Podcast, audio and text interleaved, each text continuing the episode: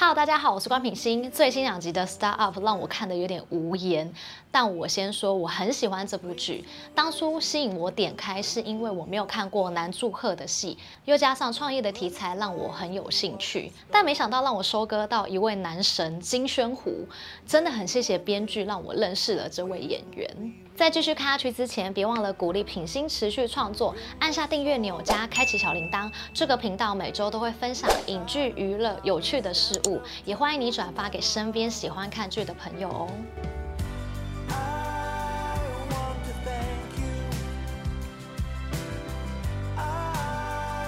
演到十二集，目前剧情走向，三三科技因为没有仔细看清楚合约，公司就被 Alex 收购，然后解散。三个三就搭机前往戏谷，达美跟思和继续留在韩国各自努力。关于并购收购细节，我不是专业的，所以关于他们这个决定，我没有太多想法。但我可以理解编剧想要描绘年轻人从零开始创业的故事，在没有经验的情况下，创业的过程本就跌跌撞撞，不太可能一帆风顺。所以演示日三三科技很快就赢了，我也有点意外，我以为会有转折。只是这个转折，编剧把它放在合约上这块，带出龙山的复仇，导致整个团队在做重大决定前没有先跟导师志平商量一下，这才是我觉得比较不合理的地方。但我明白戏剧就是要有张力，如果一切顺顺的演完，就可以完结篇了。只是龙山的复仇让我觉得理由有点薄弱。志平在剧中角色设定就是评估各项投资，很资深有经验的人。况且他身为导师，他本该点出有问题的地方。还有一点，我不觉得志平是因为达美才帮助三三科技，也许一开始有这样的成分在，但后来我觉得他有他的专业，他是真心想要带领三三科技变得更好。剧中强调毒舌毒舌，但我不这么认为，我反而觉得很贴近现实。三三科技 VS 志平就有种大学生 VS 职场高阶主管的 feel。编剧反而很成功的让我看出这其中的差别。道山跟志平打架那一段，我虽然很替志平感到委屈，但我觉得打一打好了，打一打好了，把所有不满跟冲突点全部都打一架，然后再思考下一步。志平说的这句话让我印象很深刻，甚至有点认同。志平说：“如果这么容易受伤，你们根本就不该创业。”或许听起来有点刺耳，但我觉得很实在。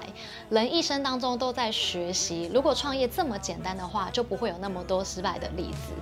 而志平只是做出身为导师应该要有的责任。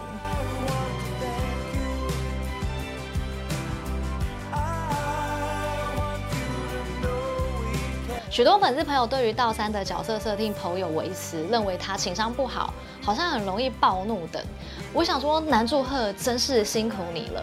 身为剧中主要角色之一，想必压力也是很大。南柱赫演技绝对是很赞赏的，只是南道山这个角色某些行为表现出来会令观众无法有共感。我认为一部戏剧一个角色能演出让观众朋友有共感、感同身受、有共鸣，就算成功。我还是在期待三年后的道山会有所不同。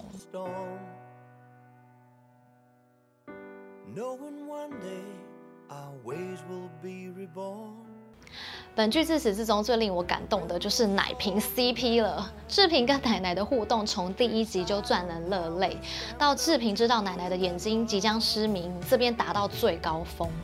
金宣虎演技真的到达炉火纯青的地步，他诠释悲伤的表情很有层次，泪水先是在眼眶打转，接着再落下。在面对奶奶时，再怎么嘴硬，还是不禁柔软，无需太多话语，一个眼神，一个拥抱，就让我情绪非常饱满。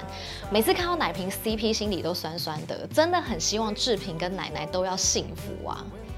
再来饰演人才的汉娜，我觉得她有点可惜啊。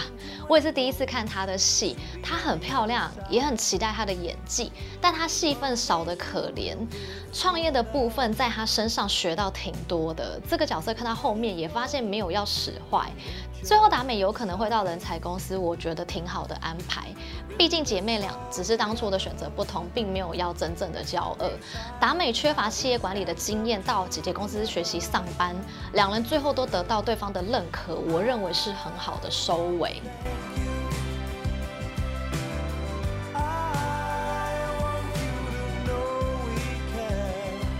十三集预告我看得心惊惊啊，感觉志平好像已经融入达美一家了。志平说三年是很漫长的，足以改变一段关系，这段话意味好深哦。感觉三年后志平对达美的感情依旧，天哪，好深情哦。不知道跟达美的关系是已经升华成家人了，还是达美跟志平变成了情侣关系？那句对道山说：“我认为我有那个资格。”我真的好怕接下来要演道山回来抢达美。我真心希望志平就好好当达美的家人吧，不要再虐了。你值得找一个把心思放在你身上的人。如果十三集志平跟达美是情侣，然后道山回来抢达美，我觉得我会无言。我反而希望这三年达美、志平还有奶奶之间关系已经升华成家人，然后道山成熟了、成长了、归国，然后再回来跟达美在一起，我觉得很 OK。就像我上次影片讲的，我觉得他们两个比较像是在同一个频率上面。你有什么想法吗？欢迎在底下留言告诉我，别忘了按赞加分享。那我们下次影片见啦，拜。